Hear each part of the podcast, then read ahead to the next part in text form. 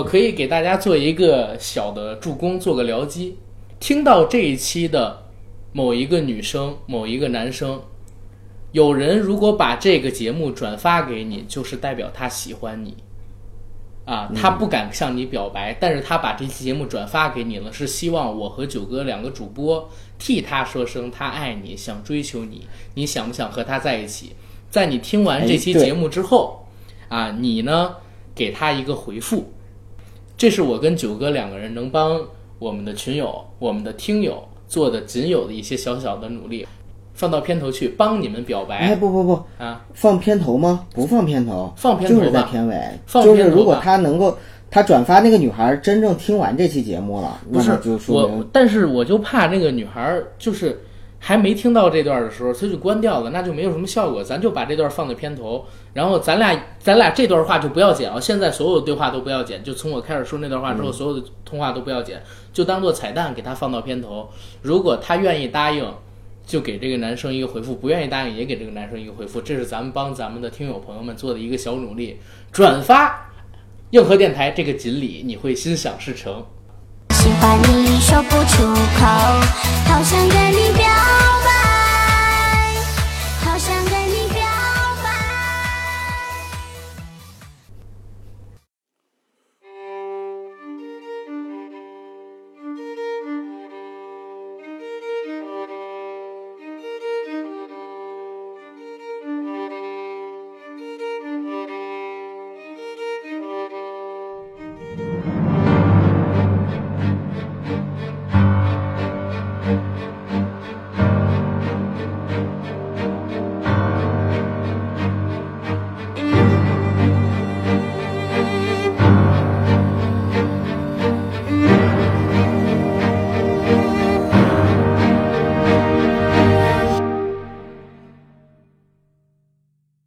Hello，大家好，欢迎收听我们这一期的硬核电台，我是主播阿甘，大家好，我是小九。非常高兴呢能和大家在空中见面儿。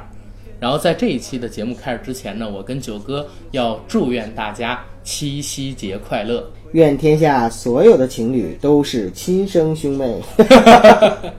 愿天下所有的情侣都是失散多年的兄妹。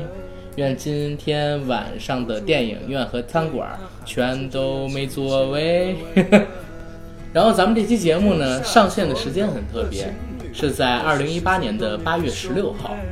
第二天呢，就是一年一度的七夕佳节。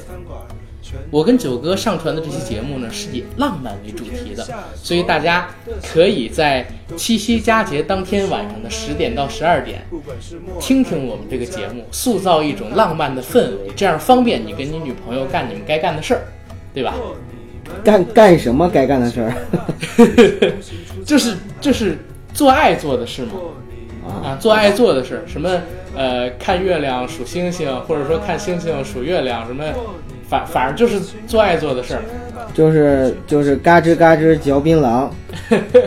什么意思？我不知道，反正郭德纲曾经说过，说俩人在床上嘎吱嘎吱嚼槟榔，嚼槟榔我我不懂，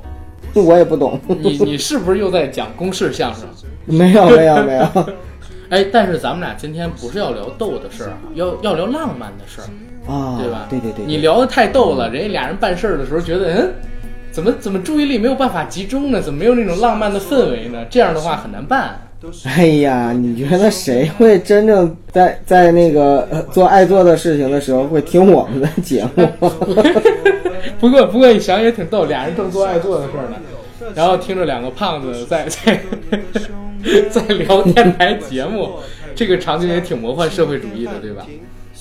什么两个胖子？听着这个吴彦祖和彭于晏，彭于晏的声音，确实能助兴。我跟你说，不不不，女的会助兴，但是男的就有一种被，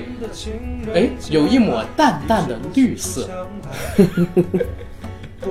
好，不不闲聊了，不闲聊了。今天是七夕佳节，我跟九哥要聊浪漫元素，聊爱情元素，聊那些我们追的女神，还有我们两个爱情故事，我们看的那些爱情电影。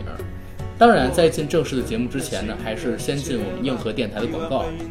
我们的节目硬核电台已经在喜马拉雅播客平台独家播出，欢迎大家收听、订阅、点赞、打赏、转发。我们同时也欢迎在微博平台搜索“硬核班长”关注我们，同时也欢迎在微信平台搜索“硬核班长”公众号关注我们。当然，如果你想加我们的微信群，也可以加我们微信群管理员 G A C K I E L Y G T Jackie L Y G T 的个人微信，让他拉你进群，和我们一起聊天打屁。以上的所有信息呢，我都会写在我们这期节目的附属栏里，欢迎大家关注我们。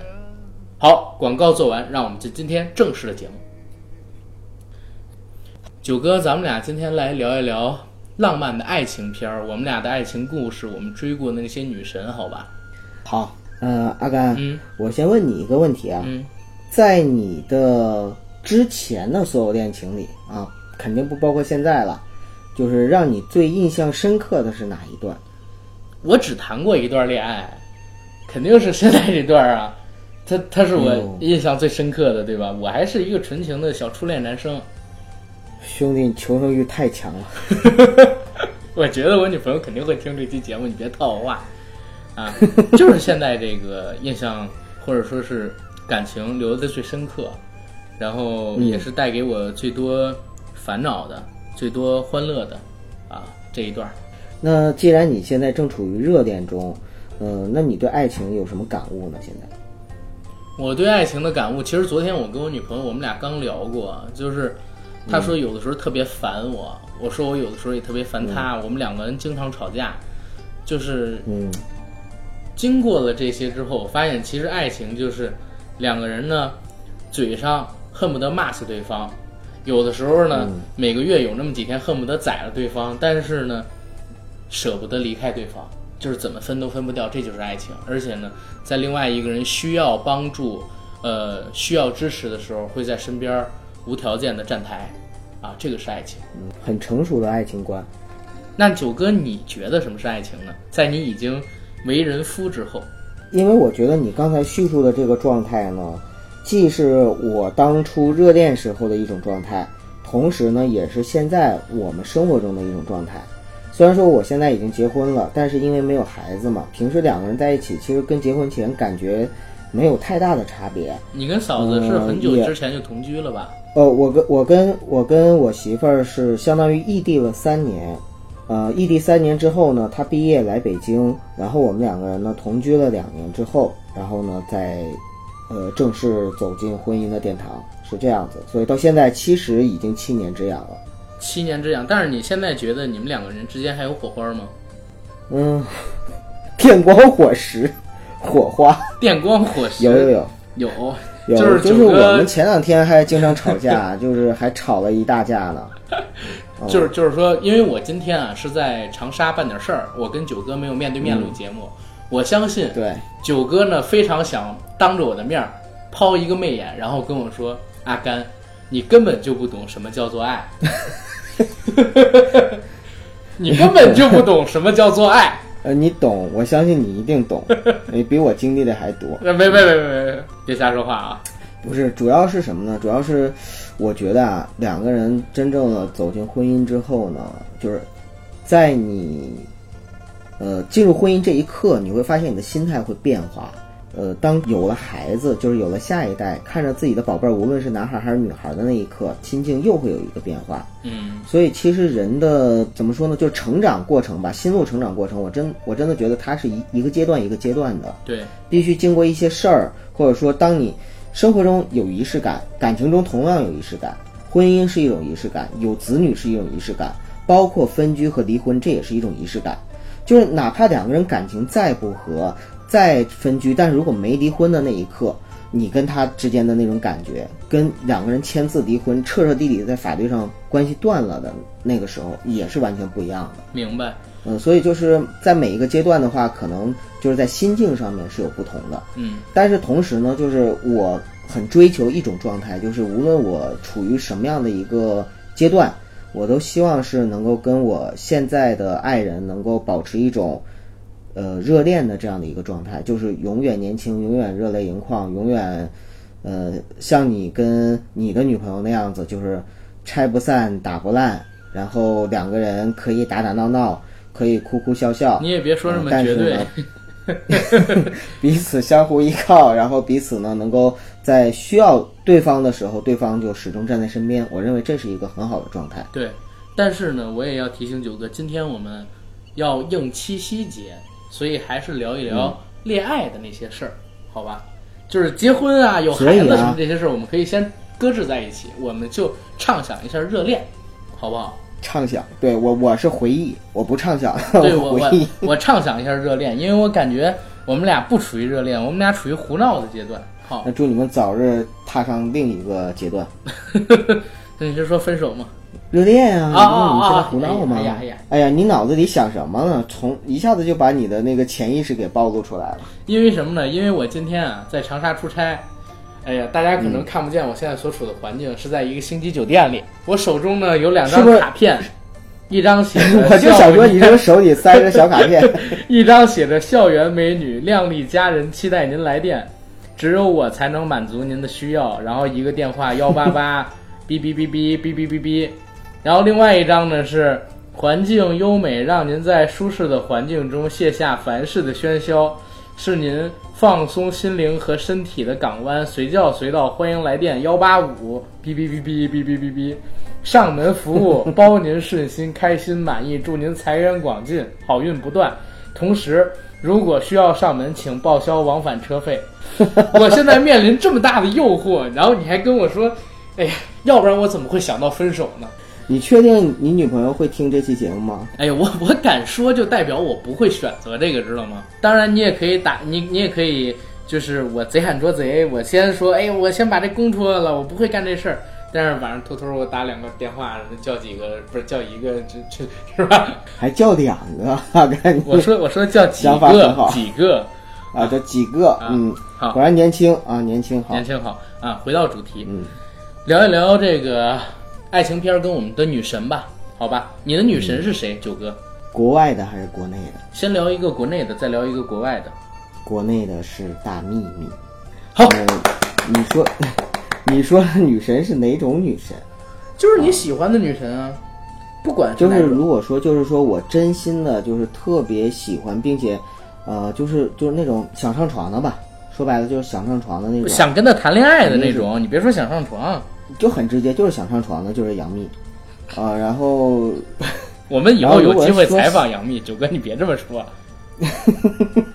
哎，不是，怎么了？这我觉得这是对她最大的赞美啊！你比如说，如果是在国外的话，对一个女孩说说，哎，我真的很想跟你啊，一起看到明天早上的太阳，她肯定会很开心的，至少证明她有魅力。哦，那国外的呢？呃，国外的女神的话，其实我是特别喜欢斯嘉丽·约翰逊。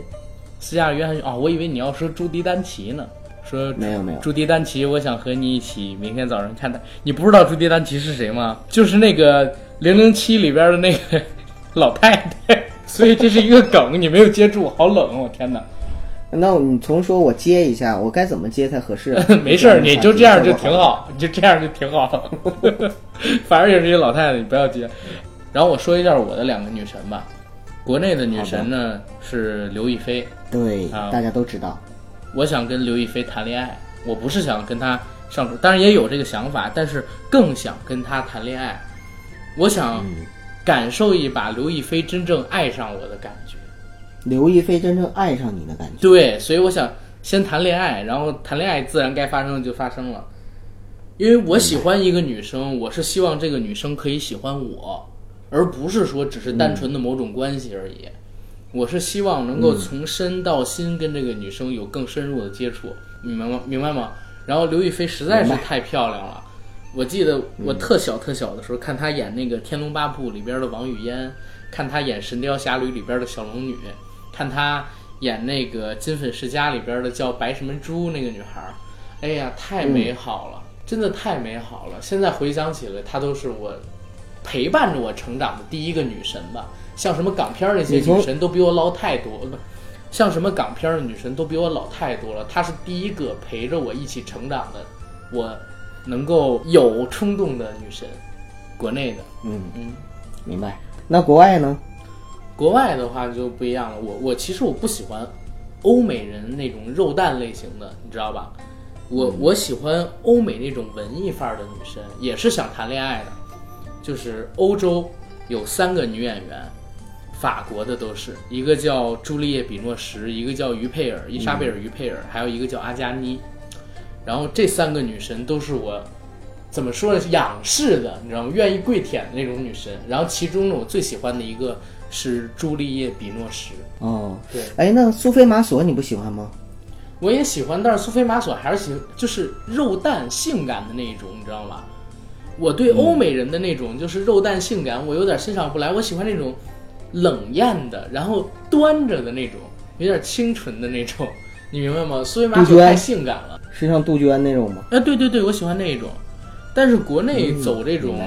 嗯、h i g h fashion，就是说高冷范儿的、高级时尚范儿这种，我我有点欣欣赏不起来，因为这个国外的审美跟中国的审美还是不太。你看，我喜欢刘亦菲，刘亦菲跟杜鹃长得其实是两种区别，对吧？没错，对我我喜欢朱丽叶·比诺什，为什么？首先，阿加尼就是太神圣了，完全就不敢侵犯。然后伊莎贝尔·于佩尔长得不漂亮，嗯，而朱丽叶·比诺什呢是长得又漂亮，她有一种那种我说的清冷的范儿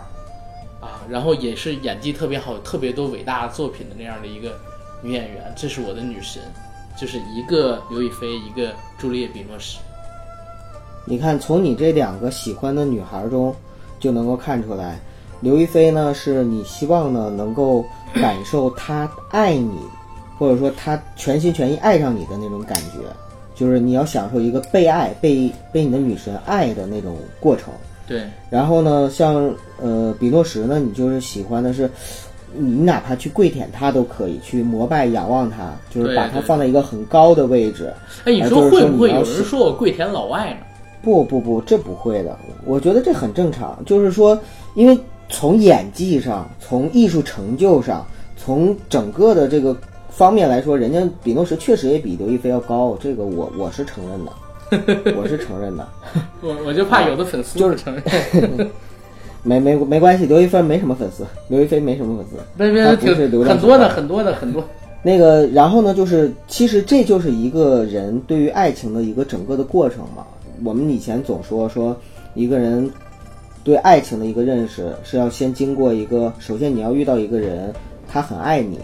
然后你体会一种被爱的感觉，对，然后呢再遇到一个人，你很爱他，体会一种付出和你去爱人的一种感觉，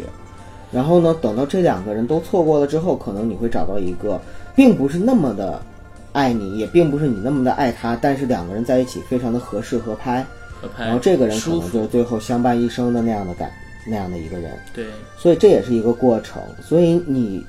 从你的少年时代到青年时代，呃，喜欢的这两个女神，可以说正好验证了，就是说一个人感情的经历的两个两个过程。明白。哎，然后咱们说的这个是电影女神啊，你有过追女神的经历吗，九哥？有，啊，聊一聊，聊一聊，我想听一听。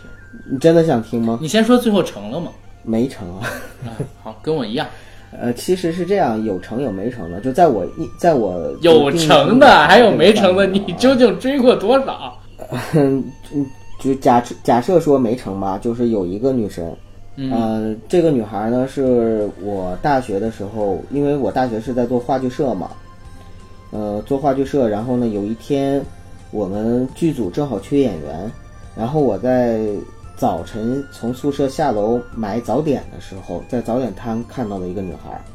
当我看到这个女孩的那一刻，我就对她一见钟情了。你就要决定为她买一辈子豆腐脑。重庆那边没有豆腐脑，那边早早点是酱肉和鲜肉包，嗯呃，不是小面，包子。然后那个女孩呢，就是她长得特别像杨恭如啊，啊、就真的是很像，而且呢，就是身材也像，然后呢又很瘦，嗯、然后呢，当时我是非常，因为年轻嘛，就是还算是比较主动，直接就上去跟他说说，同学，你有没有考虑加入我们话剧社？我们这边正好有一个戏，有个角色，啊，我我终于知道，就是现在演艺圈这么多潜规则是干嘛的。你原来也学副导演，跟人说有个角色，先上戏不是先上人再上戏是吗？你想用这样去勾搭女生？只只是一个借口，只是一个借口。我们那个时候没那么肮脏，只是想借借机会去认识他一下。然后你另外我也去你又攻击你们现在的话剧社，说他们现在这么肮脏。我只是说，就是说那个他那个时候的他，真的就是，呃，跟我心中那种就是女一号和女神的形象非常的完美。因为当时剧本也是我写的，我又是导演，所以就是我心中一直在寻找那个女一号。然后等把他引入我们话剧社之后呢，呃，一起排了大概是将近一个月的戏，排了将近一个月的戏，期间呢，就是我展开了一个比较热烈和大胆的追求吧。嗯，呃，但是，嗯，就是话剧社所有的这个就是其他的朋友都知道我喜欢他，然后再追他，但是我被拒绝了。呃，虽然不算是很怎么说，就是不算是很直接的拒绝吧，但是也是很委婉的说现在不想考虑谈恋爱。其实这件事儿对我打击并不是很大，但你知道什什么对我打击特别大吗？嗯，就是在他跟我聊完了，说不想这么早谈恋爱，因为他当时大一嘛，嗯、然后就是想要这个在学业上面有所怎么怎么样的时候，还没有找到一个合适的恋爱的感觉，可能不到一个礼拜的时间，有一天晚上，我跟我们话剧社的其他两个哥们儿一起，呃，回去的路上，在女生宿舍楼下，啊，就看到她跟另外一个男生在吻别。哦，就是她当时已经有男朋友，但是用了一个比较委婉的方法拒绝你。我不知道，我不知道是说她是当时已经在跟那个男孩谈恋爱，还是说她，呃，是在拒绝我之后，然后很快的就发现了她的真命天子。但是不管怎么样，至少在那一刻，我是有一种深深的羞辱感。哦，明白明白。嗯好，然后我我也讲一个啊，呃，这个也是没成，因为我说我只谈过一段恋爱，然后嗯，求生欲真强。对，当时我讲这个故事，大家有人可能会不相信，但我告诉大家，绝对是真事儿。跟我熟悉的朋友，我都跟他们讲过这个故事。九哥，我跟你说过吗？就是李大那个女生的故事。没有，好，OK，那我就可以吹牛逼了。呃，真事儿啊，因为我我上学的时候呢，也是大学的时候，遇到了一个女生，然后这个女生个子不高，大概是一米六三左右，长头发，嗯但是长得特别精致的那种漂亮，你明白吗？特别特别明白精致的那种漂亮。跟她怎么认识的呢？因为我上学的时候参加了北京市的青年志愿者协会，就是大学生组织的那个青年志愿者协会。然后我们经常会去一些就是养老院，或者说呃智力有障碍的儿童在的那个福利院去做一些社区活动啊，也是当时学生会组织的。当时呢去做的时候，发现就是有一个大的组织里边有一个女生，就是我刚才说的那一个，我不说她姓什么了，就是我第一次见到她，我就觉得哦，糟了，是心动的感觉。然后也是一见钟情。真的是一见钟情，我对她一见钟情啊。然后，因为我们只在这个社区工作的时候见过，然后那个时候是一一年左右吧，我们微信还没有那么熟，大家都是用 QQ 群，然后去联系这些做社区活动的人。我跟他没有任何直接的联系方式，我只知道他叫什么，然后呃，他知道我叫什么而已，而且可能他都不清楚我具体叫什么名字，因为他每次就哎那个哥你过来怎么怎么样，就这样。后来呢，发生了一个事情。本来我是想跟他做几次社区活动之后，主动过去跟他聊天儿，然后要到他的联系方式，然后进而发展的。但是后来呢，因为就是他们学校退出了这个就是青年志愿者协会，还是他们这个小小团体吧退出去了，因为一些就是跟其他学校的学生的矛盾，你知道吧？嗯，突然之间他们就退群了，然后呢，跟我们之间也是就是取消了关联，一下子我就特别失落，因为我感觉这段感情还没有开始就已经结束了，然后我就用我自己所有的对他已知的信息去寻找他，我加了当时我们那个就是组织这个志愿者协会的会长他的 QQ，然后我说那个那里边有一个女生，你还有没有印象？然后你有她的 QQ 联系方式吗？他说没有，呃，但是她好像是在就是东边的东边东三环、东四环左右那个校区的，我具体哪个校区我也不说了。然后我知道她跟我一边大，我们两个是同级的。那一年的话，应该就是她在上大二。那我就根据我知道的信息，他那个学校，他那个校区，大概就可以算出他是一个类似什么类型的专业。我知道他是山西人，然后我就在百度上搜山西，然后当时的那个呃，身份证号怎么搜？你你想想，山西的身份证号前三位肯定是固定的，对不对？嗯肯定是固定的。我知道他的名字，然后呢就在百度上搜她的呃名字，然后还有山西的各个区县吧，后边的区号因为是不一样的，然后我就又搜，嗯，就是总之你就是在网上人肉出了她的信息。不，是不是，我是这样的，就是嗯，首先这个女孩是山西的，我就上百度搜了一下山西的那个呃身份证号的前三位，因为这是固定的，然后我挨个的去试，就是山西的这个身份证号前三位之后，它每个区号，然后加上一九九二这个数字，它是九二年的，比我大一岁。我在搜的时候关联了他的名字，然后搜搜搜搜搜，一直找不到，一直找不到。但是很碰巧，我有一个姐姐在朝阳分局工作，我就求我这个姐姐，我姐姐帮我去找这个人，最后让我找到了。她在、呃红领巾桥那个校区，然后学的是经管系的一个什么什么专业，好像也是国际经济贸易吧。然后我就找到了呃他们那个班级，找到了他们的班级之后呢，我通过他们那个校区里边公布出来的学生会外联部的那个联系方式，找到了他们的那个当时参加过青年志愿者协会的分会长，就是他们小团体的会长，要到了这个女生的联系方式，然后隔了两天我打给她了，打她了以后，呃，加了微信，加了 QQ，在 QQ 上边聊了大概是得有一两周，约出来见了一面，但是嗯很不凑巧，她当时有男朋友了。哦，啊、所以没有在没有对的时间遇到对的人，呃，对她对我所作所为，呃，评价是两个词，一个是有点害怕，嗯，因为我见了他之后，我就跟他说我是如何寻找到他的。第二一个呢，就是说她现在有男朋友了，然后她呢对我也有很有印象，就是我我我是人群的焦点，其实我真的是人群的焦点，我在人群里边永远是最欢乐的那一个，然后对我很有印象。但是很不凑巧，她男朋友她也不希望就是，呃，这些事情让她男朋友知道，就是有一个男生，然后各种寻找她，她男朋友知道肯定要找我玩命的。然后我们两个人呢，后来就成了朋友，呃，现在也还有联系方式，但是已经最近两年没有什么联系了。这是我追求女神未果的一个故事。其实我真的是感觉每一个男生在成长的经历过程中，总会有那种对某一个女生的冲动，而且这种冲动是没来由的，就是荷尔蒙分泌。你在见到她的那一瞬间，你就突然之间春心荡漾起来，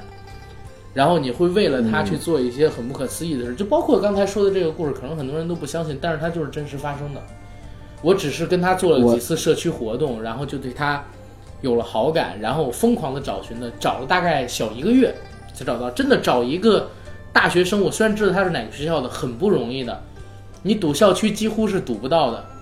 然后我也不会去干赌校区那种事儿，我只能是通过我所有的渠道去寻找她，最后找到了，结果她还告诉我她有男朋友。这段儿，呃，我的单相思无疾而终，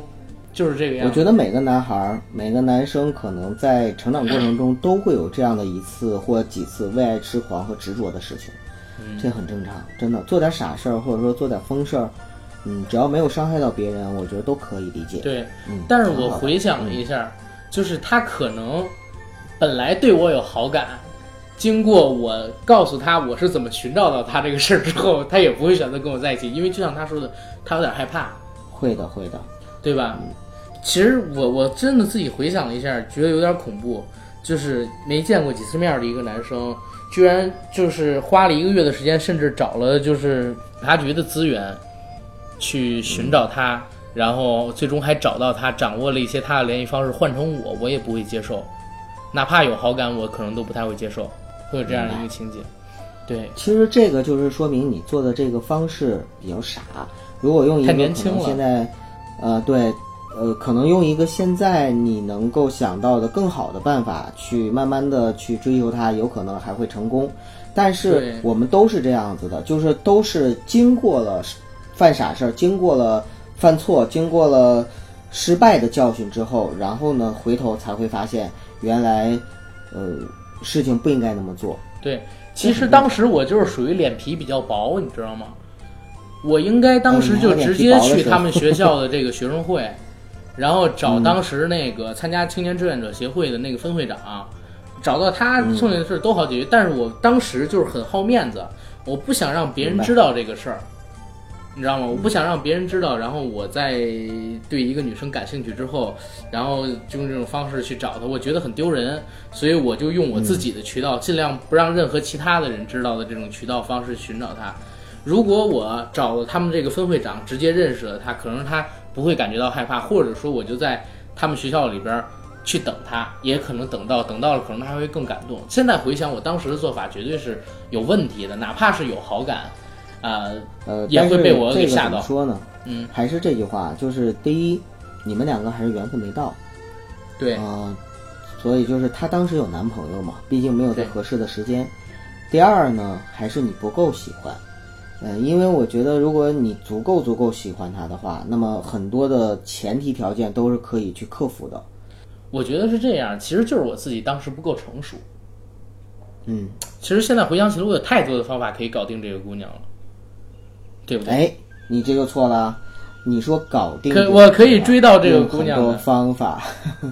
对这个不对。就是其实如果你真的喜欢她的话，那应该很真诚的去对她表示。我还是觉得这句话就是说，一个人要展现自己的真实。对，当你的真实打动了对方的话，这才是一段很值得去祝福的感情。如果你只是为了去征服某个人的话，那其实跟约炮没有什么太大的关系，或者说你拿着小卡片花点钱也是一样的。明白。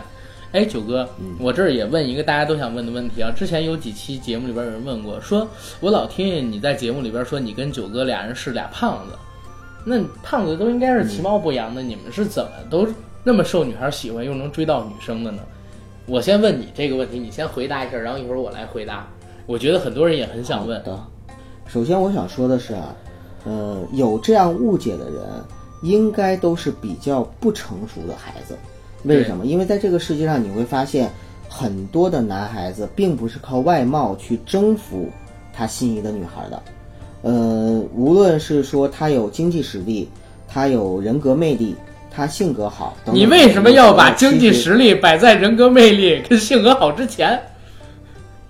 那都是一样的啊，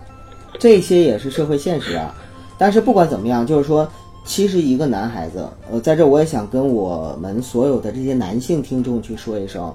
嗯、大家真的不要就是说因为自己的外貌怎么样而放弃去追逐或者说追求自己的女神，呃，或者说追求自己喜欢的爱情，一定要勇敢一点。因为一个男孩子只要他大胆，只要他乐观，只要他开朗，只要他能够带给他身边他喜欢的那个女孩子安全感和快乐的话，我相信这个女孩慢慢都会被打动，只是早晚的问题。嗯，OK，这是九哥你的回答，然后我也来回答一下那些听友们的疑问。首先呢，我是觉得问出这样问题的百分之九十是男生，嗯，百分之九十是男生，剩下的百分之十呢，就是真的很小很小的女生。为什么男生会问？其实我认为，就是很多男生他是有自卑心理的。为什么很多我的同学他直到大学毕业一直都属于单身，说是甚至说是处男的一个状态？不是说他自己不够优秀，是他不敢跟异性开口，不敢去嗯表达自己对异性的喜欢，甚至说不敢主动迈出那第一步。但是我就没有这个问题，真的，我之前就是没追成过的女生很多很多，代表什么？我经常追人，嗯代表什么？我经常代表你的投资比较广泛。对我之前还吹过牛，我说广撒网才能多捞鱼，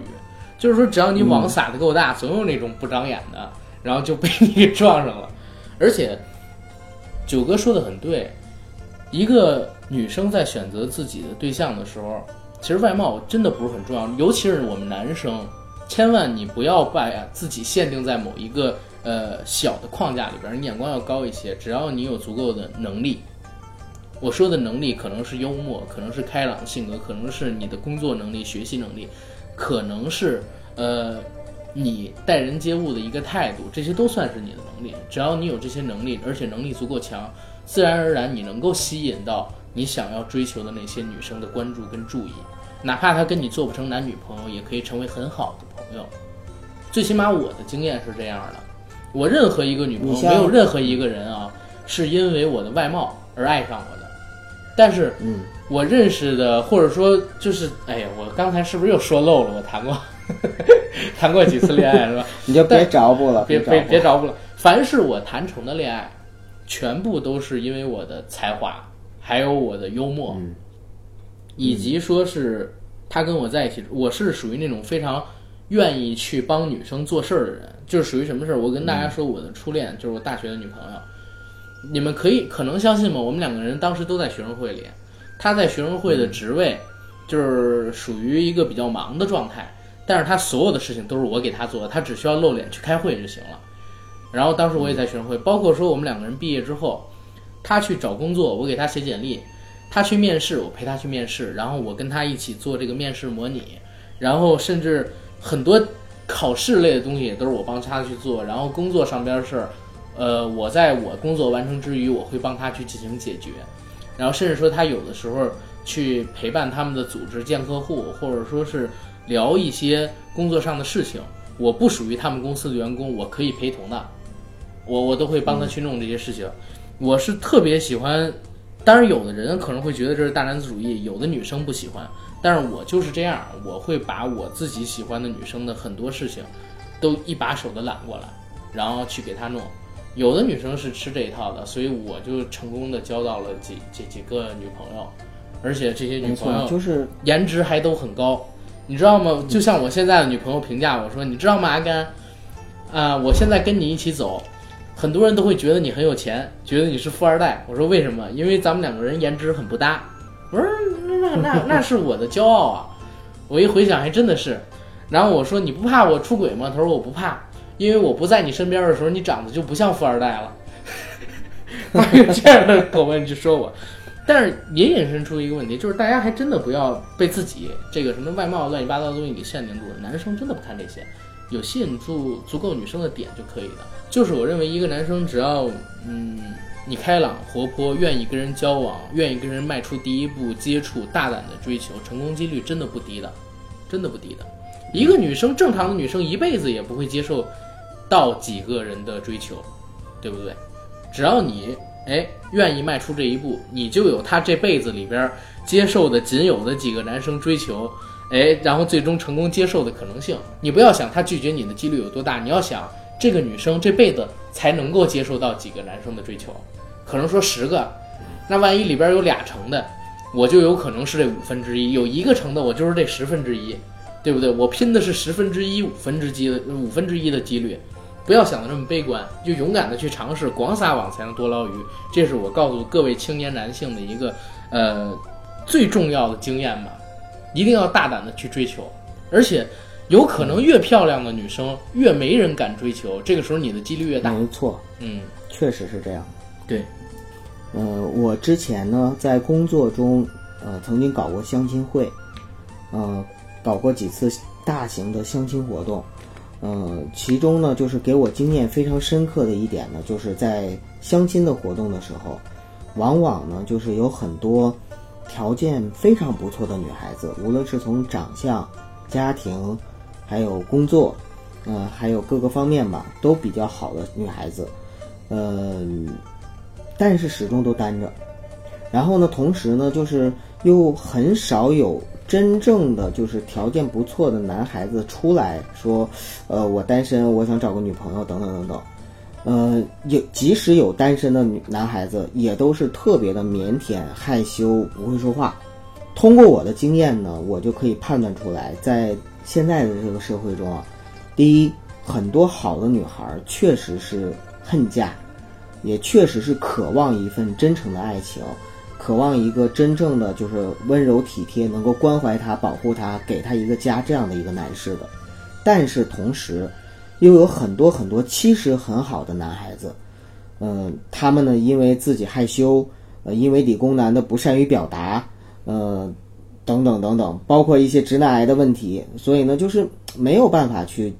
去对接上这样的一个女孩子。所以最后导致的就是一边感叹“哎呀，好白菜都被猪拱了”，然后一边又呃，啊这这个又上了富二代的车呀，然后那个又怎么怎么着了，就是说着那些不痛不痒的便宜话，其实都是吃不着葡萄说葡萄酸，对对对，嗯真的是这样子。呃，在这儿我还想特别的强调一下，就是我跟阿甘在聊这个话题的时候，因为我们两个人都是男生，所以呢，可能都是站在男生的角度呢去聊。很多男孩子听到我们聊的话题呢，会有一些共鸣。那对女孩子来说呢，就是我也不希望大家呢觉得说我们两个人就是特别直男或者特别物化女性，就好像说我们在炫耀我们的情感经历，我们炫耀我们自己那个追女孩子的这哎个这个手段啊九哥等等等等。真，不你觉得会不会有一个影评节目，然后在微信公众号上边发一篇文章，然后说硬核电台，我从来没见过这么恶心的影评人，然后呢后边写这俩人物化女性，然后跪舔那个直男，然后呢 说咱们俩站在了这个反智主义上。然后站在精英人民的这个对立面，你觉得会有个某个啊影评节目在微信号上面这么说咱吗？我觉得不会，呃，因为呢，就是其实是有挺他的影评人的，就是我们的圈子里边有挺他的影评人说，呃，这个影评人呢，他是挺唾面自干的，说白了就是说，呃，从来不会那个，就是接招我们我们的这样的话题。啊，所以说他可能也肯定不会说这些话，但是我相信会有其他的他的粉丝去攻击我们，这个倒是很正常的事情。那我特别强调一下，跟我们的听众朋友呢，就是希望呢，大家不要去呃误解我们，觉得说我们就是在炫耀啊，然后在物化女性等等等等。因为大家可以换个角度去想，如果我们两个人是两个女孩去谈论男生的话，其实道理是相通的，很多东西也都是一样的。对，现在的女孩子，她在追求男孩的时候，喜欢男孩的时候，第一也是会看男孩子的颜值，对吧？对对对对对，然后呢，也会呢去看到一个男孩的话，比如长得帅呀，多看两眼呐、包括哎呀小奶狗啊、大长腿呀、长腿欧巴呀等等等等，对不对？这都很正常的一个事情和行为。而且呢，就是如果看到了那个漂亮的呃帅帅的男生的时候，他也会那个芳心乱动，甚至恨不得把自己身边的呃男朋友给踹掉。这些都是可以理解的行为，而且我觉得，就是大家只要是很很 open 的去看待这件事情的话，就 OK。只要男不娶女不嫁，然后大家呢都羞于很尊重对方，对吧？羞涩腼腆，对羞于腼腆，呃，就就别羞涩腼腆，那大家肯定就是正常就 OK 了。嗯，嗯，好，这是咱们俩聊的，呃，对于我们两个人啊一些听友的疑惑的一些回答。咱们还是回到节目的主题，跟大家推两部适合在七夕节适合看的电影，好吧？好的，啊，嗯我先推一部，这一部呢就是我刚才说的女神朱丽叶·比诺什演的电影，叫做《浓情巧克力》，这是我个人最喜欢的一部爱情片。然后也推荐我们的听友朋友们可以在七夕佳节，因为我们这期节目是十六号上的，十七号才是七夕节，所以你们有提前一天的时间，可以把这个电影下载下来，陪着自己的女神，陪着自己的女朋友，陪着自己的爱人去看一看这部戏。这部戏讲的非常好，是什么呢？两个失落的灵魂，然后通过甜品，相互之间纠缠在一起。故事发生在欧洲的某一个小镇上。朱丽叶·比诺什扮演的女主角呢，是一个单亲母亲，带着自己的女儿来到这个小镇上。她的特长就是做巧克力，所以这片子叫《浓情巧克力》。遇到了约翰尼·德普扮演的男主角，男帅女靓，而且这个片子大家要知道是两千年代初期的，正好都是两个人的颜值巅峰期。相见恨晚，一见钟情。在巧克力这种能够刺激人荷尔蒙跟费洛蒙分泌的催情圣物的引导下，坠入了爱河。而且这不仅仅只是一部爱情片，除了我刚才说的浪漫元素跟情节之外，它还讲了很多人性的故事。就是在朱丽叶·比诺什到达的这个小镇上，他遇到的每一个人、每一个家庭、每一个小团体，都有自己在生活中面临的一些困境。通过他还有他所做的巧克力，都得到了解决，得到了释放，得到了救赎。我自己为什么愿意在七夕节之前推荐大家去看这部老电影？一个是可以让你和你的女朋友，然后有更深入的接触，感受那种浪漫的氛围，让你们重塑一下男生跟女生是如何相爱相亲，最终在一起。同时呢，也可以通过这部电影缓解一下你们两个人在生活上的压力，然后如果你在看这部电影的时候，配合上两片巧克力去看，啊，两个人一边吃着，然后相互依偎着，看着芳华正茂的朱丽叶·比诺什跟玉树临风的约翰尼·德普两个人在手机屏幕或者说电脑屏幕前亲亲腻腻、甜甜蜜蜜、恩恩爱爱、比翼双飞。你跟你的女朋友在做爱做的事儿的时候，可能也会更有情趣一点。这这是我推荐的一部电影。九哥，你推荐啥？我要推荐两部，嗯，在我的整个的人生里边，有两部爱情片可以说是我的一个经典，并且呢，是我可以翻来覆去不断的去看的这两部电影。呃，在七夕节这一天啊，如果我们的听友朋友是处于一个单身，呃，就是现在在寻找爱情的过程中，或者说现在是处于一个热恋状态，呃，正你侬我侬的时候。那么我推荐呢，就是我们的这个听友朋友，呃，可以去看一部电影，是美国的，叫《确定的可能》。这个片名也有一种翻译叫“爱情三选一”，我相信很多人也听过。对，很多人看过呢。是，对啊，他是瑞安·雷诺兹，就是我们死侍的扮演者啊。他呢在零八年的时候，就十年前，呃，拍的一个电影。呃，这个电影呢，就是我前两天还翻过来看了，因为我看到也都不知道第几遍了。但是看到最后的时候呢，仍然跟着里边会有感动，会有动容，会有流泪的那一刻。就是他讲述的是年轻的威尔海耶斯在纽约曼哈顿去追逐自己的事业的过程中呢，遇到的三段恋情，一个是初恋女友，一个呢是初恋女友的前女友，呃，还有一个呢是他相当于是同事关系，就是办公室恋情。那么通过这三段恋情的一个展开呢，呃，表现了就是第一个是当时的这个嗯美国的青年人他们对感情和性的一个状态。然后，另外最重要的是，他通过一个女儿的讲述，在女儿的帮助下，最终，呃，认识到了自己真爱是谁。无论你是在寻找爱情过程中，还是已经找到了爱情，正在热恋中，看了这个片子之后呢，应该说会对你和你的另一半的一个关系有一个启发。就是两个人在一起，真的为什么相爱，以及相爱了之后应该怎么样的去相处。这个都应该是可以得到验证的。嗯因为我自己的亲身经历里有一段儿就验证了这一块儿。我大学的时候，除了喜欢那个校花以外呢，还有一个特别特别好的好朋友。这个好朋友呢，是从他大一刚到学校的时候我们就认识了。那个时候呢，我比他大两届，也是学长。然后呢，我们的友谊一直到现在维持了大概是十四五年吧年那样子。那在这个过程中呢，就是我刚认识他的时候，他有男朋友。啊，然后等到他失恋的时候呢，我有女朋友，然后然后等我失恋的时候呢，呃，我来了北京，我们两个人呢又因为异地，当时他在重庆读研究生，然后呢因为异地，哎九哥其实九哥，我想问一嘴，就是你说这么多，嫂子真的不生气吗？他不听节目，啊啊！啊 你接着说，你接着说，我才敢大胆 啊。你接着说。我们两个人因为异地，其实异地的时候呢，我们两个人的感情也在慢慢的好转，在一个升温的过程中。但是在这个过程中，他又交了一个女朋友，没错，他是双性恋。那么，在在后来的时候呢，就是等他跟他女朋友分手了之后呢，我这边又交了在北京的女朋友。嗯、直到就是真的真的是这样。我知道，我就说九哥，你这个情感经历好丰富。直到这这个你在北京的女朋友是不是那个七零后奋斗那期里聊到的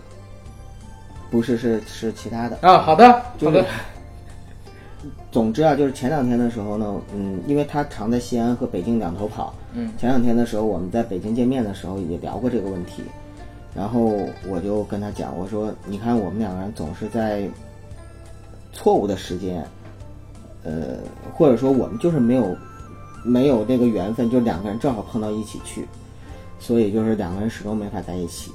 要是当时你没男朋友的时候，我也没女朋友的话，那我早就去追你了。然后他也是想了想，他就说：“他说，那说明你还是不够喜欢我。”我觉得他说的也挺有道理的。嗯，就是是 确实，确实有些东西就是这样子的。嗯，错过了就错过了。当时在，对我当时在想这个是，就是跟他聊这个的时候，我脑海中浮现出来的就是《爱情三选一》这样的一个电影。嗯，所以我很推荐大家呢，就是在七夕的时候，如果感兴趣，可以没看过这个电影的话，可以把它找出来看，是一个挺轻松幽默的一个爱情轻喜剧，啊，一点都不沉重。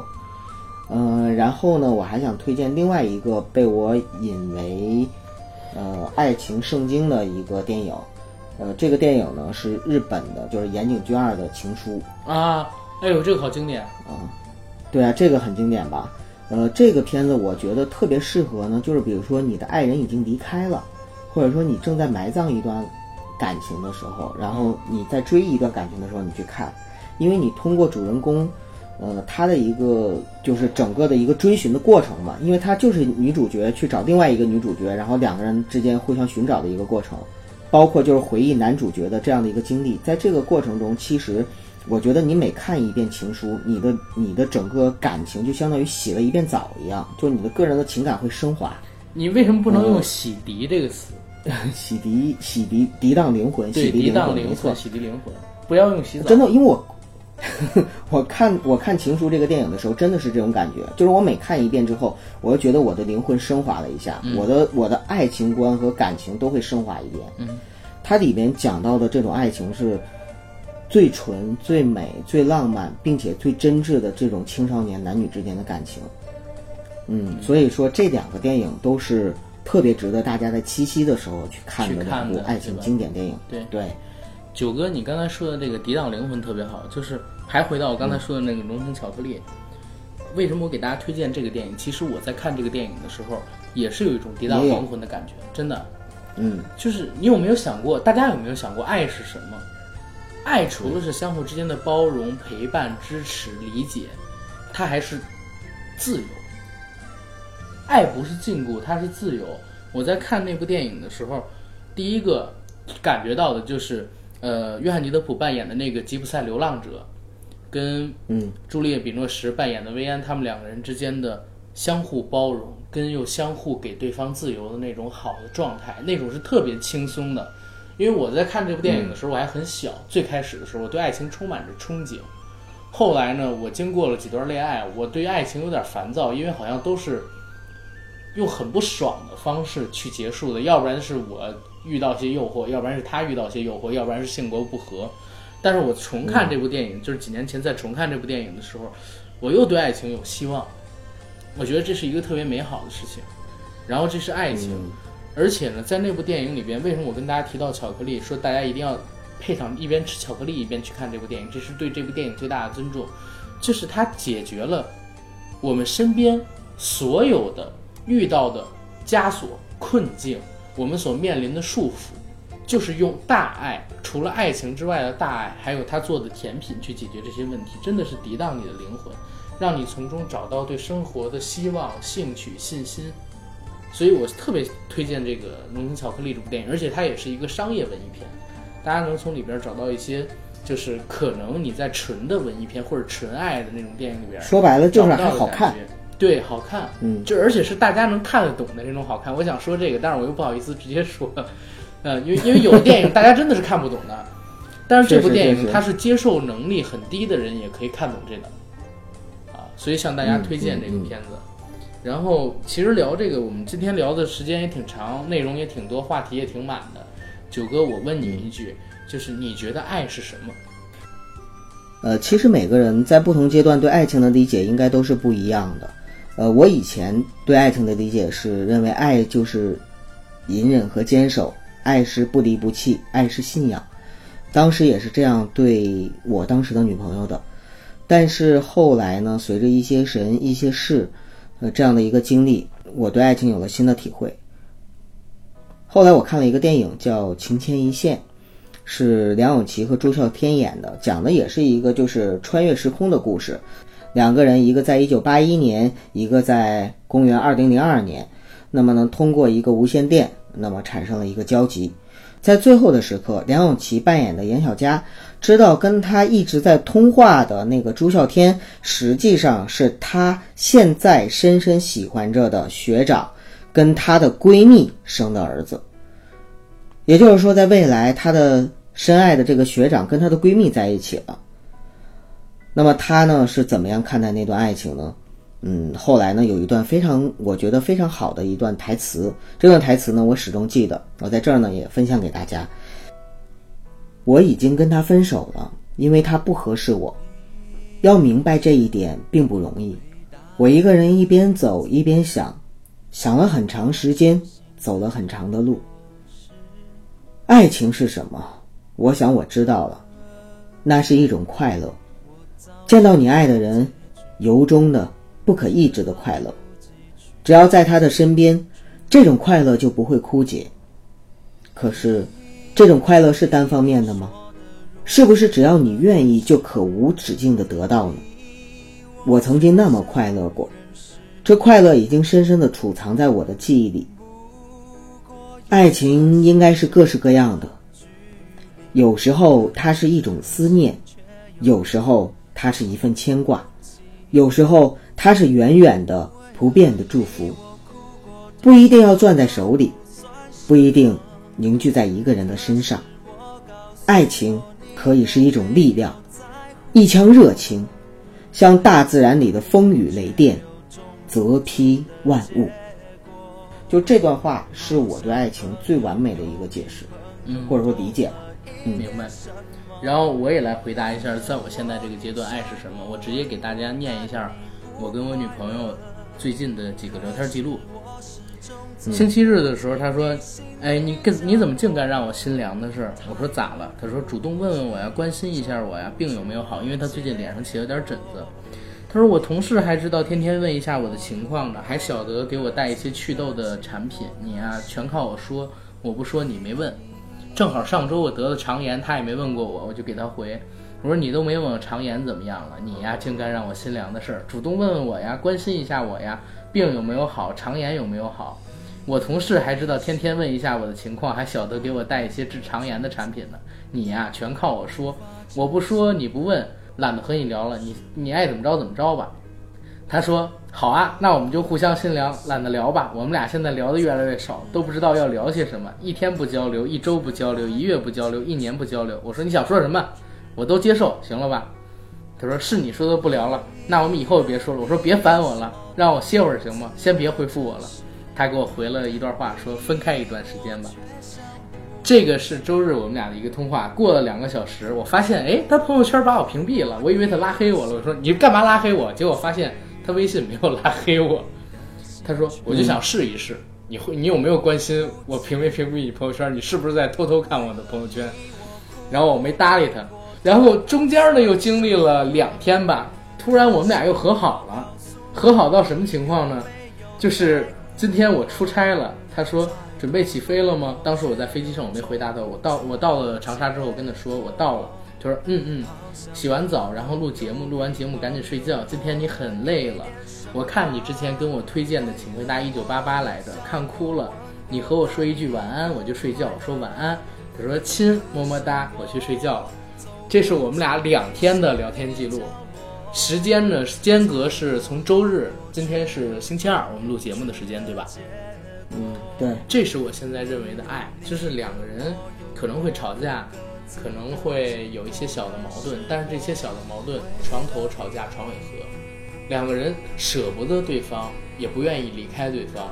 这些小的矛盾都是在相处一起时产生的摩擦，但是你回忆起来觉得哦，当时好傻，但是又好甜蜜。想起这些东西说，这就是我现在认为的爱情，就是我们两个人，呃，相互支撑着，去做我们两个人在做的事业，然后我们两个人呢，给对方最大的鼓励支持，相聚在一起，我们不愿意分割开，而且也没有任何力量可以在现在把我们两个人处在热恋状态中的人分割开来，这就是我现在这个阶段认为的爱情。可能说相比于九哥的，我还是更年轻一些。可能与相比九哥的爱情观，我还是不够成熟，当然这限于我的年龄，但是我觉得这是我现在的状态，这个状态特别好。然后挺好，真的挺美好的。嗯，因为是爱情是什么？可能一千个人眼中有一千个不同的哈姆雷特，但是不管怎么样，爱情其实就是生活中的无时无刻两个人互动的小细节。你没有这些小细节，不叫爱情，对对吧？呃，什么什么样的爱情都是要有一个男主角，一个女主角，或者是两个男主角，或者是两个女主女主角，总或者说是需要一个男人来角互动的，对吧？角，对你单相思不叫爱情，嗯或者说不叫我们所谓的这种爱情。对爱情的话，真的是两个人要有互动。对所以说在互动中，我们的各种各样的表现，无论是痛苦、迷惑、彷徨、挣扎，还是甜蜜、快乐、喜悦，所有的这些东西，其实都是爱情带给我们美好的回忆和深刻的对记忆。如果说我们没有这些东西的话，那么不叫爱情；如果我们有了这些东西，哪怕最终没有修成正果，我相信这都是我们人生中非常难忘的一段宝贵经历。所以说也奉劝大家一句，因为节目上线第二天就是七夕节嘛，你跟你的爱人，不管现在是情侣也好，还是已经结婚了也好，就是产生一些小的矛盾，先不要在意，你把这个时间放长远一些，可能说第二天你们两人又和好了，回过头去看，可能当时吵架的生气都是很甜蜜的一件事情。所以在我们本期节目的结尾，我要给大家送上一首歌，这首歌就是《爱是你我用心交织的生活》，爱是你和我后边怎么忘了，反正祝大家七夕节快乐，有情人终成眷属。呃，也希望所有的单身狗们真的有喜欢的人，大胆的去爱，大胆的去说出来，大胆的去表白吧，在七夕这一天。如果没有喜欢的人，也把自己打开吧，打开了之后，勇敢的去拥抱爱，对你会收获一段美好的爱情。对，然后我我们只能帮你到这儿了，我们已经帮你表白了，然后你们转发过去就 OK 了。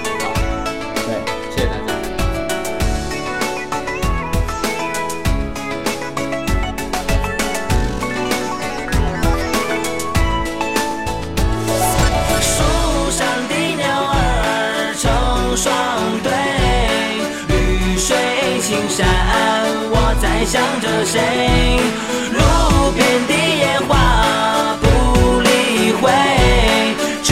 盼双双鹊交辉。树上的鸟儿成双对，绿水青山，我在想着谁？